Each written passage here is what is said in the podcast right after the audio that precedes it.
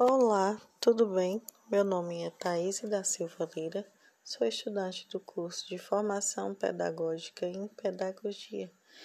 Iremos falar sobre a higiene e a saúde, a higiene na educação infantil. Vamos agora ler um livro muito legal que se chama Sujo Eu, do David Roberts.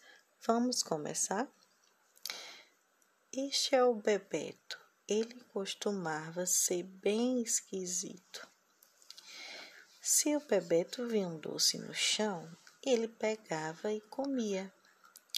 E aí a mãe do Bebeto berrava: Não, Bebeto, que horror! Se o Bebeto tinha meleca no nariz, ele queria cutucar, mas o pai do Bebeto chiava: Não, Bebeto, que horror!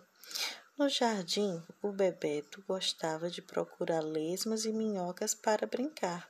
Mas aí a Ana, a irmã mais velha do Bebeto, gritava: Não, Bebeto, que horror! Às vezes, quando o cão lambia a cara do Bebeto, o Bebeto também lambia a cara do cão. Mas aí a avó do Bebeto reclamava: Não, Bebeto, que horror! Se o Bebeto viu o gato fazer xixi no canteiro, o Bebeto também queria fazer xixi lá. Mas aí todo mundo berrava: Não, Bebeto, que horror! O Bebeto então aprendeu a não fazer xixi no canteiro,